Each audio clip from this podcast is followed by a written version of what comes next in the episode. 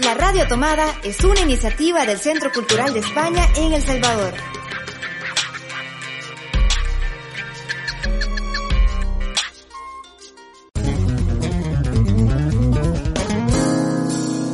Porque el cine también se escucha.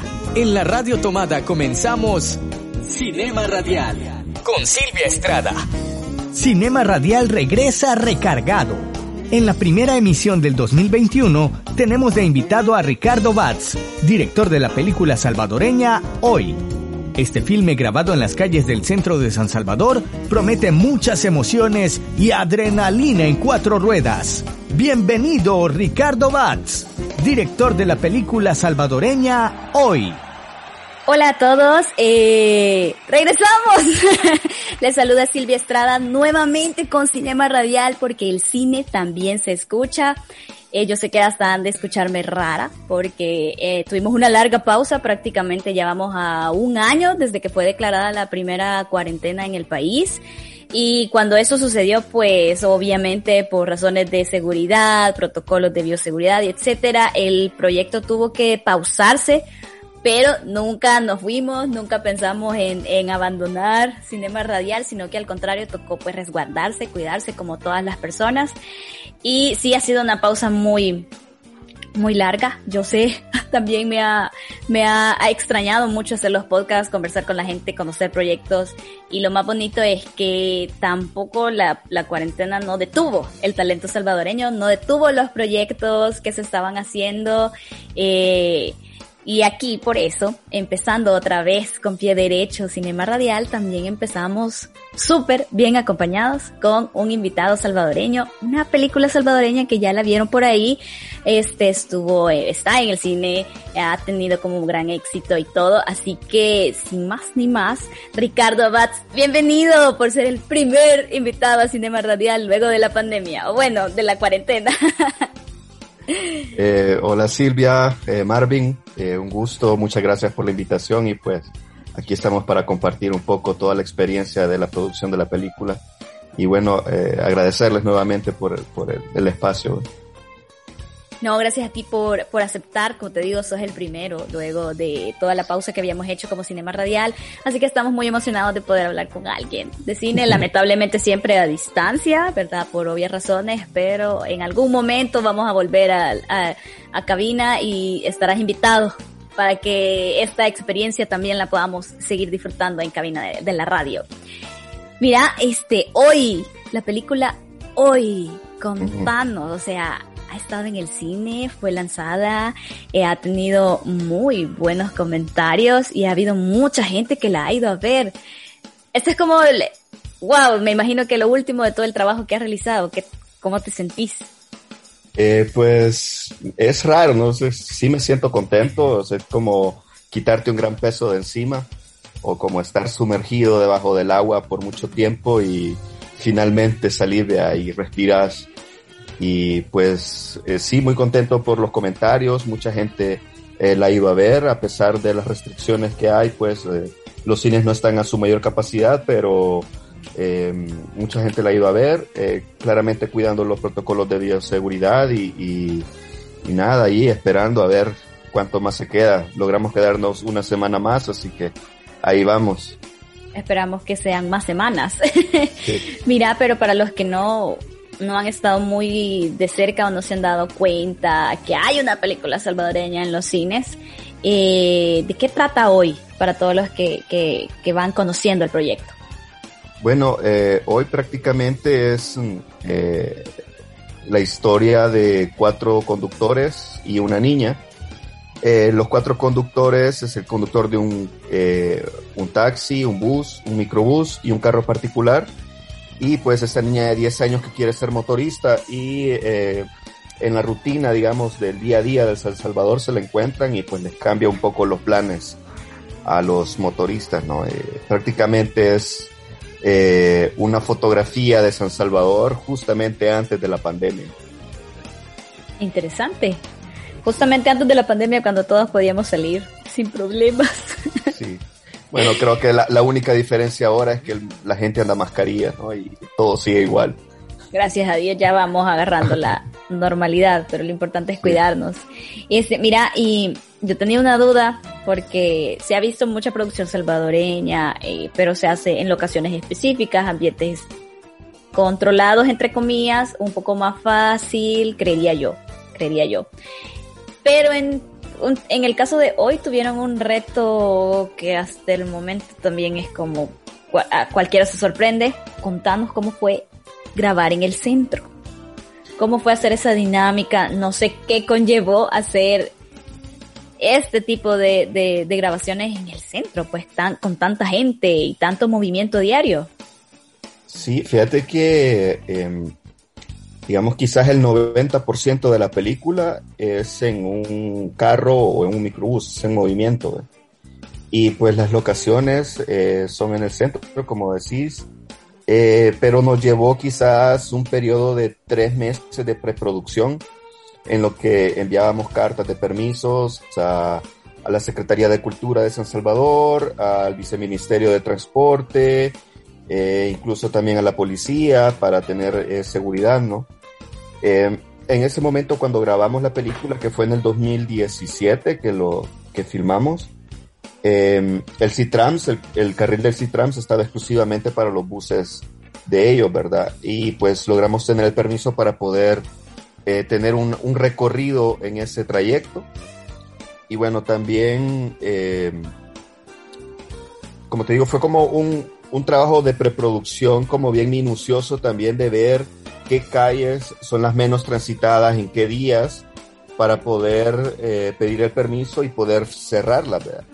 Eh, por ejemplo, una de las calles que utilizamos bastante es la 25 Avenida, eh, que es muy transitada, pero, pero pues nos sugirieron eh, un domingo que era Semana Santa, por cierto, y pues no hubo ningún problema. Incluso, bueno, ahí filmamos una de, de las escenas más icónicas de la película y, y, sí nos funcionó bien haberlo hecho ahí porque la calle es muy, es ancha, ¿no? Entonces eh, la pudimos cerrar y pudimos tener como un set, digamos, en la calle.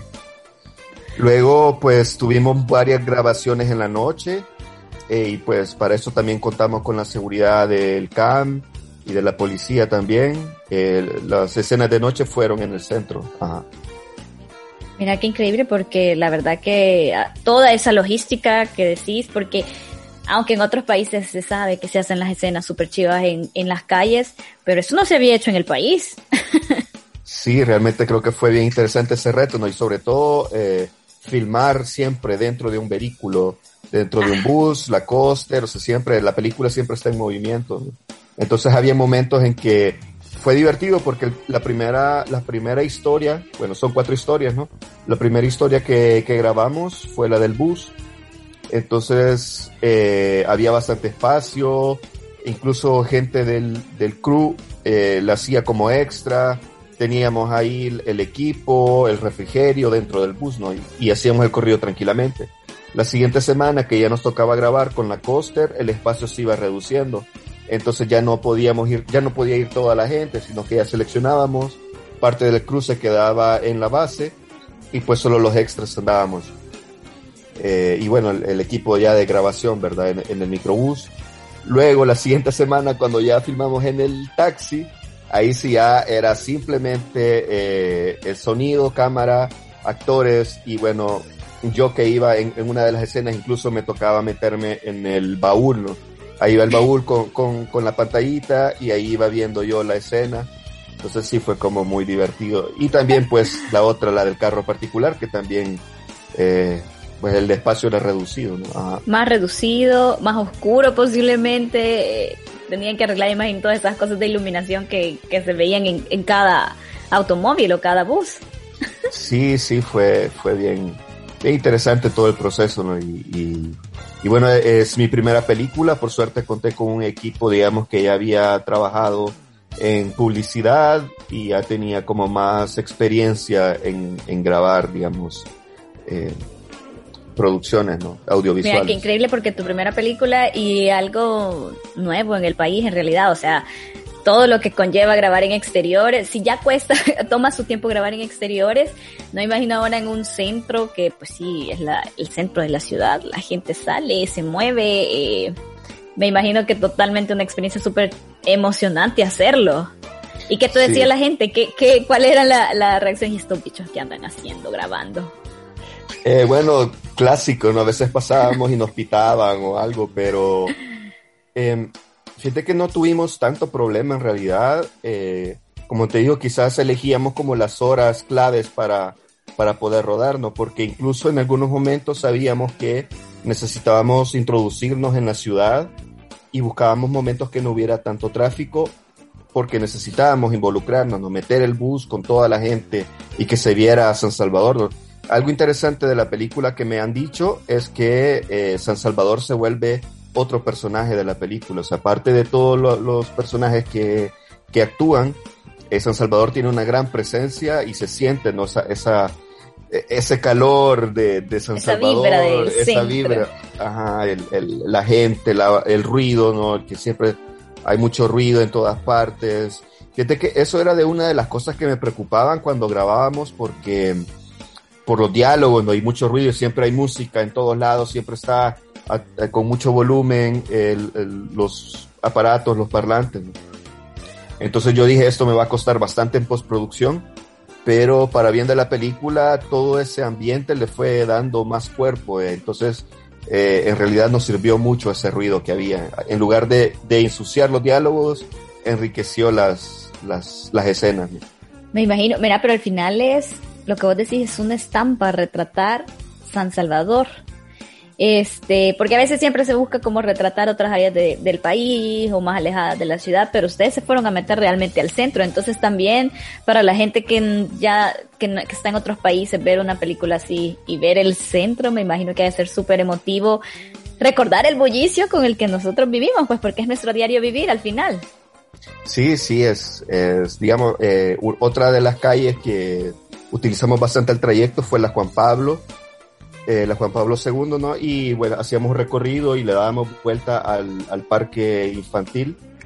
Y no sé, o sea, me imagino que mucha gente que tiene mucho tiempo de no ver estas imágenes, ¿no? Les, les ha de traer cierta nostalgia y, y, y pues me lo han dicho, ¿no? Que, qué bonito, sí. Ver el centro otra vez. Mm. Mira, y hablando de, de, todo lo que decías de los extras, el crew, los, el, el, y los personajes, ¿cómo fue elegir a los personajes? ¿Cómo fue ese proceso de casting eh, para algo tan propio, digamos? Sí, fíjate que tuvimos cuatro sesiones de casting, eh, dos en la antigua Casa Tomada, que la extrañamos mucho. También nosotros. sí, ahí pues tuvimos dos castings. Eh, y bueno, llegaron alrededor como de 200 personas, ¿no? Y al principio eh, habían mucha gente interesante, pero necesitábamos, digamos, actores que supieran también eh, manejar. Entonces, ahí va como el reto. Un ¿no? filtro, ¿verdad? Un filtro. Un filtro. Y había gente muy buena, pero no podíamos ponerla como actores principales y quedaban como actores secundarios.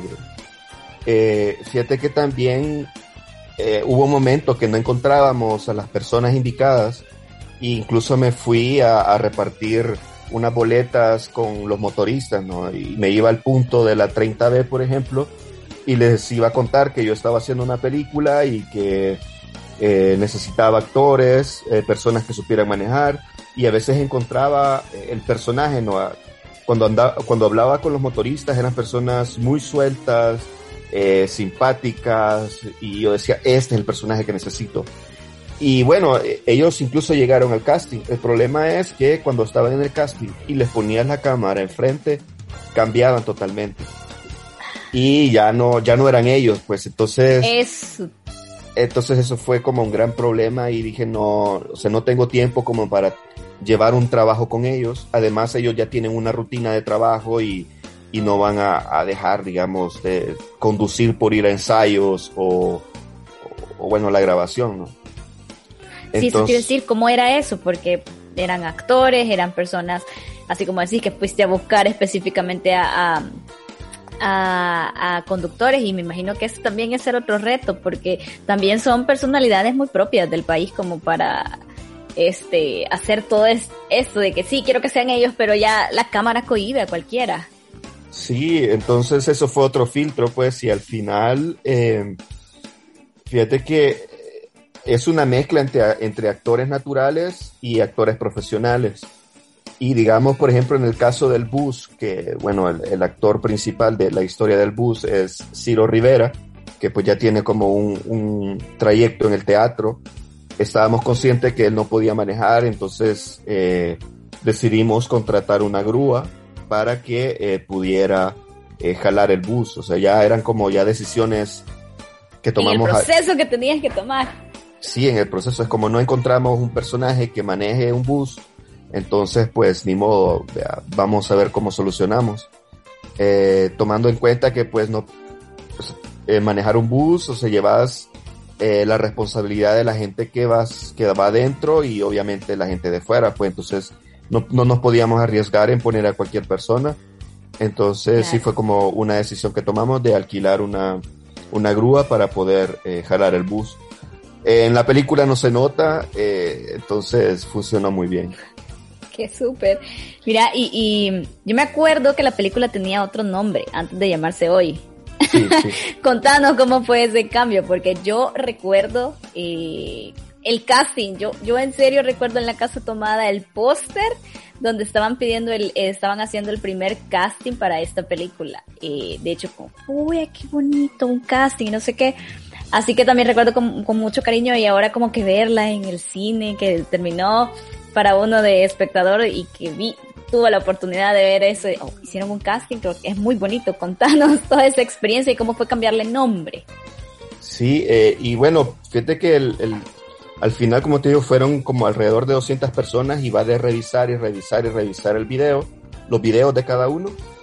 Y bueno, al final íbamos encontrando como personajes, y, uno de las personas que no eran actores, que por cierto había llevado al hijo al casting, y uno de los que estaba ahí le dijo, vos bien, hacelo. Y lo hizo y cuando yo dije, esta persona eh, puede ser el conductor de la costa. Entonces, hablando con él, resulta que él había trabajado eh, manejando microbuses.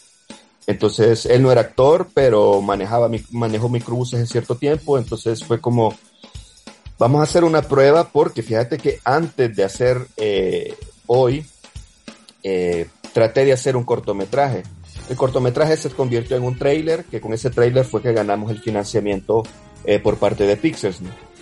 Eh, entonces, en ese momento, cuando estábamos haciendo el corto, el actor nos había jurado que podía manejar taxis, pero cuando fuimos a rodar, resulta que no, no podía manejar. Entonces, en esta etapa ya, cuando ya era pues algo más serio, ¿no? Fue como, bueno, te vamos a ir a hacer una prueba a ver si es verdad que puedes manejar coaster. Entonces, bueno, viene el chavo, eh, enciende la coaster, le da volumen, o sea, como que ya conociera todo, abre la ventana y empieza a hacer su, su maniobra. Y yo dije, sí, él es. Y fuimos a dar una vuelta al centro y ahí preguntando así, y fue como, él es la persona.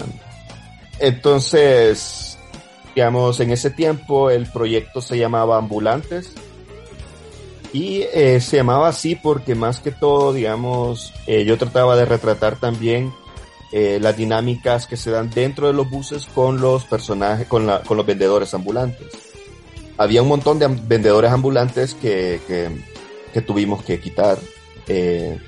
no porque fueran malos o no sé, sino que hay un momento en que sentís, que es muy repetitivo y que necesita, la, la película necesita avanzar. Entonces, poco a poco, digamos, esos ambulantes que prácticamente eh, iban a ser como otro personaje más de la película se fueron reduciendo, reduciendo hasta el momento en que decidimos cambiarle el nombre. Le cambiamos el nombre también porque eh, la película llevaba, según guion, teníamos como un trayecto, digamos, eh, y una un primer corte de dos horas y media pero yo eh, logré tener una coproducción con dos productoras de Francia y me fui a editar la película durante seis meses a París. Y cuando estuvimos allá en, en la sala de edición, eh, muchas cosas cambiaron. eliminamos eh, el final. Entonces, eliminando el final fue como, así como vos ¿Cómo qué? Uh, así. Entonces, eliminando el final prácticamente cambia la historia, ¿no? Entonces, en ese proceso de, de reedición, ¿no? Eh, nos tocaba eh, solucionar, buscar otro final y buscar, o- obviamente, otro nombre, porque ya Ambulantes ya no... Ya, Ya no, no pegaba. Ajá, ya no representaba tanto. También tenía que ver algo de lingüística, fíjate, de, de traducción, eh, porque estábamos viendo claramente, eh, bueno, la película se estrenó en Nueva York y eh, estoy buscando ¿no? distribución en Estados Unidos y obviamente en Francia por ser una coproducción. Entonces al momento de traducir ambulantes, porque ambulantes en realidad es un adjetivo, no es un nombre, ¿no? Quizás aquí le hemos dado ya algo como un nombre, ¿no? Entonces en la traducción era como en inglés es street vendors, vendedores de la calle, que no tenía nada que ver ya con la película, y en, en francés es ambulant, que es como cuando mostraba la película la gente se confundía porque habían ambulancias también por, por los choques que hay, ¿no? Y me decían, ellos pensaban que se trataba sobre una ambulancia la película, o sea, tenía como, o sea, el nombre daba, daba Esas a- connotaciones que no quedaba claro. Ajá, entonces, bueno, empezamos a ver y, y- y a ya cuando teníamos un corte, ya que ya estábamos como satisfechos, claramente necesitaba mucho más trabajo de postproducción, pero en lo que, eh, en lo que concierne la, la historia en sí, era como necesitamos inscribirlo ya en festivales y necesitamos un nuevo nombre. Y ahí hacer una lista de nombres y eh, la fecha ya al límite se llegaba, ¿no? Y fue como, pongámosle así, porque pues eh, no hay de otra, ¿verdad? Pero en realidad eh, era eso también cuando, cuando hablamos, ¿no? De qué trata la película, es como eh, la rutina, ¿no? La rutina que se vive en los medios Bien. de transporte, el diario, ajá, lo que está pasando hoy. Entonces, eh, al final dijimos, bueno, son tres letras, un- hoy se escucha algo como fuerte, ¿no? Eh, Entonces le dejamos ese nombre, así que ese- esa es la historia de- del cambio. del de cambio de- fue drástico el cambio del nombre, pero también ya cuando, ya cuando decís que le quitaron el final fue como, uh, sí, ya, Sí, era- sí. ya cambiaba toda la historia, me imagino. Mira, pero Sí. antes de seguir, este, un poquito hablando más que todo, ya, ya mencionaste que fue estrenada en Nueva York y que nos amplíes un poco esa parte. Eh, vamos a hacer una pequeña pausa, vamos a conocer un poco más sobre la película, pero ya regresamos. Esto es Cinema Radial porque el cine también se escucha. Porque el cine también se escucha. En Cinema Radial presentamos Soundtrack. Soundtrack. Tenemos noticias sobre el tan esperado filme salvadoreño Volar, de la directora Brenda Vanegas. Según Brenda, esta película será exhibida en las salas de cine muy pronto, ya que está en la etapa final de postproducción. Sin duda hemos esperado con ansias este largometraje desde el anuncio de su rodaje. Esta película que aborda el Alzheimer y la calidad de vida de las personas que la padecen y quienes la rodean estará lista más pronto de lo que esperábamos. De la película salvadoreña Volar, escuchamos parte del soundtrack a cargo de la banda Camelo y la canción Puerto Libertad.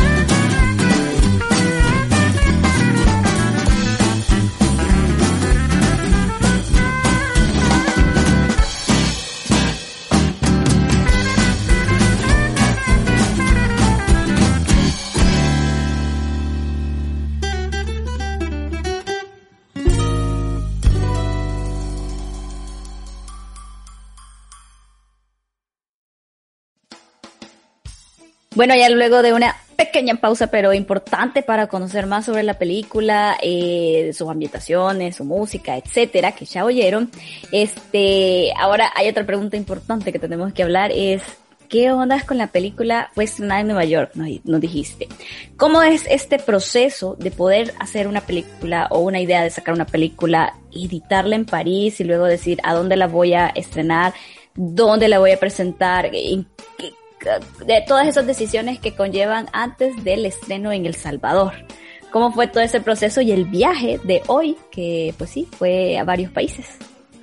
Sí, fíjate que, eh, no sé, las cosas se fueron dando realmente en el 2017. Eh, hicimos el rodaje, ¿no? Pero eh, el financiamiento que nos había dado Pixels eh, simplemente nos alcanzó para, para el rodaje, ¿no?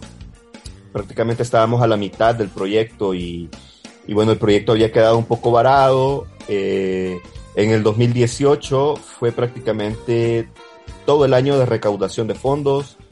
Eh, hicimos varias actividades con muchos artistas que nos ayudaron. Eh, hicimos una varieté con malabares, payasos, bailarines, poetas. O sea, fue muy bonito todo, todo ese proceso de, un poco frustrante, ¿no? Porque al final es para buscar dinero, ¿no? Para poder terminar la película. A veces ves que no, todavía falta y falta y falta bastante. Pero es bonito de ver que mucha gente me apoyó, eh, sobre todo los artistas, ¿no? De, que en San Salvador. Eh, y bueno, en ese proceso de buscar fondos, yo también estaba eh, trabajando como traductor en, en un festival de cine y pues conocí a Pascal Tessot, que es uno de los coproductores. Eh, yo le estaba traduciendo a él y bueno, cuando estábamos en un viaje, no iba a ir a presentar su película al Teatro de Santa Ana y en el viaje que íbamos, íbamos hablando un poco del Salvador y hablándole porque pues no conocía mucho, ¿no? Y me preguntó que si yo me dedicaba solo a la traducción y le dije de que no, que yo también había hecho una película, pero que estaba en, pues estaba varado, ¿no? Entonces él me dio el contacto de una productora y bueno, yo tomé ese contacto, y pues empezamos a intercambiar, ¿no? a enviar, eh, intercambiar eh, correos, hicimos un par de videollamadas, yo le envié el guion traducido, le envié parte del material, le envié un trailer. Eh, yo creo que sí es bien importante, digamos, cuando uno está, digamos, en esa etapa varado, tener también como una carpeta de producción, en, digamos, diciendo en qué, en qué estado está la película, por si se presentan estas oportunidades. Claro. En ese, en ese momento yo he tenido la suerte de haber ya trabajado un trailer que llamaba mucho la atención, entonces eh, los productores de Francia me dijeron, eh, nos agrada la idea y queremos pues que vengas a, a, a editarla aquí. ¿ve? Entonces, digamos, eso fue todo 2018, eh, de búsqueda de, de, de, fondos, ¿no? Entonces en el 2019, eh, ya en enero del 2019 me fui para Francia, estuve allá tres meses. Eh, y pues ahí todavía la película era ambulantes, ¿no? Y buscábamos y buscábamos maneras. Eh, solo podía estar tres meses en, en Francia, entonces me regresé con un corte que yo todavía sentía que no, que le hacía falta. Que, no, habíamos, que querías algo más. Sí, le habíamos trabajado, le habíamos dado vuelta a todo, y, pero había algo que, que, sentía que no, no, era suficiente. Entre esas cosas, eh, fíjate que como cuando en la filmación me concentré mucho en las actuaciones y los interiores de los buses, pero me hacía falta mucha, eh, digamos, transiciones de calles, ¿no? De, de, de, la vivencia de la gente para sentir realmente que estábamos en San Salvador. Entonces cuando regresé, eh, aproveché mi regreso para agarrar la cámara y irme a filmar así, digamos, ya de una manera más de cine guerrilla que le dicen, ¿no? Uh -huh. eh, sin presupuesto, sin nada, simplemente con un par de amigos, eh, Ángel Cortés y Fabricio Cibrián, digamos, que me ayudaron con, con el equipo, Ángel con, con el sonido, porque algo que también que ha, ha resaltado mucho aquí es el, el, tratamiento de sonido, ¿no? Y cómo, cómo se ha representado realmente San Salvador con el, con el trabajo de sonido. Entonces, se siente bien el, el, el, el acelerón de la coaster, los frenos que chillan de, de, de, los buses, ¿no? Entonces, fue un trabajo muy, muy, muy bueno, ¿no? Que hicimos. Y también grabé eh, unas escenas con eh, la niña eh, Ariana, Ariana Chong, ¿no? Que en el transcurso, eh, digamos, ella era como un personaje secundario que, que, bueno, se metía al bus y andaba perdida y entre el, el bucero y el cobrador le ayudaban. Pero esta niña, eh, poco a poco, eh, fue retomando más eh, protagonismo, a tal punto de que dijimos, eh, ella no puede ser un, un, un personaje secundario, ella tiene que ser un personaje principal Así que necesitamos grabar un par de escenas más con ella para alimentar su historia. Eh, la niña ya había crecido porque pues en ese momento tenía como 10 años y los niños crecen súper rápido, ¿no? Ya habían pasado dos, eh, estaba súper alta ya y era como, bueno, vamos a, a, filmar solo la cara un poco para disimular un poco. Eh, grabamos incluso en pantalla verde. Fue lo único que grabamos en pantalla verde, ya todo ha sido eh, en la calle, ¿no? Pero en ese momento sí tuvimos que, que auxiliarnos de eso por, por, porque ya no había mucho presupuesto, eh, no podíamos ir a cerrar una calle para filmar porque, porque como te digo, todo eso fue un proceso de tres meses. Eh, y bueno, eh, luego volví a París ya con todo este material que había grabado y a la edición se, se agregó otro editor, o sea, estaba con dos editores editando al mismo tiempo, eso fue también fue muy, muy interesante. Y bueno, él fue quien le dio más vuelta a la película y, y ya le, le dio ese ritmo que tiene, ¿no? Que realmente fue como, como darle una agilidad a la historia y hacer que avanzara. Eh, entonces fueron tres meses primero en París, me regresé tres meses a El Salvador y después fueron otros tres meses en París de edición. Eh, y bueno, como decís, eh, uno llega, tiene su producto, ¿no? Y, y, la pregunta es, ¿qué hago con esto? Y a esa otra etapa que es la que estoy des descubriendo. Generalmente cuando hablamos de cine, hablamos de la preproducción, de la postproducción, del rodaje, ¿no? Pero esta nueva etapa que estoy descubriendo, que es la distribución, es algo pues sumamente importante que eh, casi no le tomamos mucho, mucho, mucha importancia. Y creo que justo esa parte es la que a veces detiene muchos proyectos salvadoreños, porque es como, este, el proyecto está súper bien, a la gente le ha gustado, se ha exhibido en, en festivales, pero ahí, esa otra parte de la distribución es la que se vuelve necesaria y creo que es la que más toca ahora ponerle cuidado ya que pasamos como que creo que el cine ya está como en un nivel técnico, audiovisual y todo, pero nos falta desbloquear ese nivel. La distribución, ¿cómo hiciste eso? ¿Cómo, cómo fue esa parte? Que, que me imagino que es otro mundo y es súper difícil también empezar ahí a rascar, por decirlo así. Sí, eh, fíjate que para eso eh, es bien necesario los festivales y a veces mucha gente piensa que quiero ir a aquel festival porque ese festival es el mejor del mundo. ya, juega. Pero, pero a veces no es la mejor decisión. Tener en cuenta que hay producciones de millones con gente súper talentosa, ¿no? Que, que acaparan la atención en estos festivales y si tu película es seleccionada probablemente pase desapercibida. Entonces siempre es como necesario ver eh, qué tipo de festival eh, le conviene a tu película, qué tipo de película tiene uno para saber en qué festival se puede eh, exhibir y puede tener como la audiencia necesaria. En este caso, nos aceptaron en el festival Urban World de Nueva York, que es un festival que coproducido con HBO. Y pues nos cayó súper bien porque pues o sea, el nombre del festival lo dice, ¿no? Un festival de cine urbano.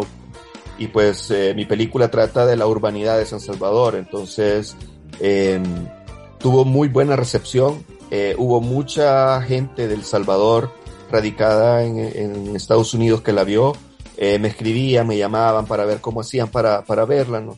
Porque eh, en el proceso de recaudación de fondos, algo que me salté también, es que fui a Estados Unidos a, allá a, hacer actividades ¿no? de recaudación de fondos y con, eh, con mucha gente de aquí de El Salvador, de Celsutepeque específicamente, hicimos eh, actividades como tardes típicas, cenas artísticas, entonces sí hubo como una gran eh, comunidad de salvadoreños que me apoyaron para poder terminar esta película. Entonces cuando esta película salió en Nueva York, sí hubo como mucha gente de aquí que la vio. Entonces, digamos, esto eh, ya te va dando como una visibilidad, ¿no? Entonces, al, en Nueva York obtuvimos un, una mención honorífica para mejor película extranjera. Pues, eso ya le da como, Wow. como un, un- le da como un- una cierta notoriedad, ¿vea? Entonces ya la gente se empieza a fijar y ya cierto festival te- se empieza a fijar también y te invitan, ¿no? Es como, mira, ah, y como es como un circuito, es una red, ¿no? Y esta película estuvo aquí, entonces podría Que vaya también... la otra, que vaya la otra y así. Y así, entonces, eh, súper bien vos. Y, y bueno, estaba un poco frustrado, déjame contarte, el año pasado, porque fue cuando paramos por obvias razones, ¿no? La pandemia. La película no estaba terminada. O sea, teníamos como esta versión, pero le hacía falta el sonido, eh, el diseño sonoro, ¿no? Le hacía falta la colorización, que es la que le da realmente esa textura de cine, ¿no? Y, y- para que no se vea como que es una película filmada como, como que fuera de video. ¿no? Y le hacía falta toda esta, toda esta parte, pero al ser seleccionados en Nueva York, eh, nos pusimos las pilas y dijimos, bueno, tenemos que terminar esta película porque se va a presentar en septiembre. Y media pandemia, en media pandemia todo en, ajá, en media pandemia. Y bueno, eh, nos dimos cuenta de eso a principios de agosto. Entonces, viendo yo si era necesario que yo fuera a París o no, o cómo hacíamos, entonces, bueno, al final eh, era demasiado complicado y decidimos trabajar a distancia. Eh, fue bien duro porque, pues sí, el- hay diferencias de horario, ¿no? Y a veces yo me conectaba a las 10 y terminaba a las 5 de la mañana, que bueno, allá eran las 8 de la mañana y hora normal de hasta las 5 de la tarde. Claro. Entonces, bueno, la película salió, también estuvo en el festival eh, el del Ícaro eh, centroamericano. Eh, y luego, pues, yo quería hacer una presentación con todo el equipo, con todos los artistas que participaron, algo más íntimo, ¿no? Eh, me hubiera gustado hacer como no sé, como todo, llenar la sala de gente, pero no se podía. claro, estamos con todas las restricciones todavía. Sí, entonces me esperé un poco más a ver qué pasaba con los cines y empezamos ya a tener eh, algunas pláticas con Cinemark. Eh, entonces ellos me dijeron de que eh, podíamos presentar la película con ellos sin ningún costo. Digamos, nos prestaban la sala para una presentación. realmente fue como un apoyo muy, muy, muy bueno para nosotros, ¿no? Porque rentar una sala en ese momento estaba como un poco cara. Entonces me mandaron el DCP, el DCP, digamos, por algunas personas no, no conocen, el DCP es eh, el formato final para cines, es el formato, digamos, eh, con la mejor calidad posible para que eh, la película se proyecte en, en el cine. Entonces llegué yo con mi DCP, hicimos las pruebas en el cine y la gente de Cinemark simplemente entró para ver si todo estaba bien y justamente el sonido fue lo que le llamó la atención y me dijeron, mira, esta película eh, tiene que, salir en cartelera. Me. Eh, y yo pues, yo con el mayor de los gustos, vea. Entonces empezamos a ver qué fechas eran las más indicadas para poder sacar la película y aprovechando pues que eh, no habían muchas producciones hollywoodenses que son las que llenan las salas ¿no? y, acaparan todo el público.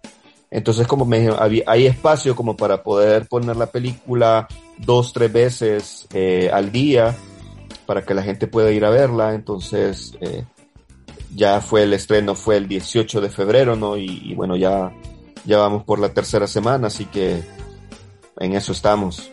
Esperamos que, que siga. ¿Y alguna otra forma, este, ya para verla, eh, pensaban ponerla en alguna plataforma on demand o algo así, o qué seguirá después de hoy, cuando deje las salas de cine? Sí, ese ya es el segundo paso, ¿no? Creo que eh, lo que buscamos todos los que trabajamos en cine es que la película se vea, pues, en las salas, ¿no? De cine. Pero obviamente hay un, eh, un periodo de vida de la película en los cines y luego pues tiene que pasar a plataformas on demand. Y pues ya estamos teniendo eh, algunas eh, negociaciones con una plataforma en Los Ángeles, pero pues eh, un poco, estoy un poco lento porque quiero esperar ver si salen algunas otras cosas ahí, pero sí, seguramente eh, ya a mitad de año, finales de año, la película ya va a estar colocada en una plataforma. Súper. Mira, qué lástima que se nos acabe el tiempo, pero ha sido súper enriquecedor hablar con vos, conocer el proyecto, conocer más a fondo el proyecto, no solo que se exhibió, sino que todo lo que conllevó, porque creo que es enriquecedor conocer todo lo que en realidad se necesita hacer y se hace y se trabaja para llevar una película al cine, a las pantallas grandes del país y también para que apoyemos el cine. La verdad que tanto el cine necesita las audiencias, pero nosotros también necesitamos al cine y es algo que es entre los dos. Tanto las películas necesitan que las vayamos a ver y conocer a quienes están detrás de toda esta onda creativa e increíble que El Salvador sí se, sí hay producciones, se están haciendo y es bueno darles el espacio que merecen para contar sus historias y las historias de los que están haciéndolas. Así que, Ricardo, muchas gracias eh, por tomarte el tiempo, por dedicarnos el tiempo para hablar sobre lo que te encanta. De verdad esperamos que, que hayan más, más películas tuyas que ya quedas para, eh, eh, invitado para cualquier otro proyecto que hagas y que nos digas para finalizar eh, dónde pueden seguirte en redes sociales, cómo estás, cómo pueden encontrarte y cómo la gente puede conocer más sobre el proyecto Hoy. Bueno, sí, estamos en Facebook como Hoy Film, eh, en Instagram como hoy.film y bueno, mis redes sociales pues Ricardo Bats, eh, ricardo.bats eh, guion bajo, para ahí estamos informando de los horarios en cine, los días, en qué salas. Y bueno, ahí vamos a estar informando también eh, en, qué, en qué plataforma se va a poder ver la película próximamente. Así que eh, agradecimientos a ustedes, a Marvin, a vos Silvia por, por la invitación.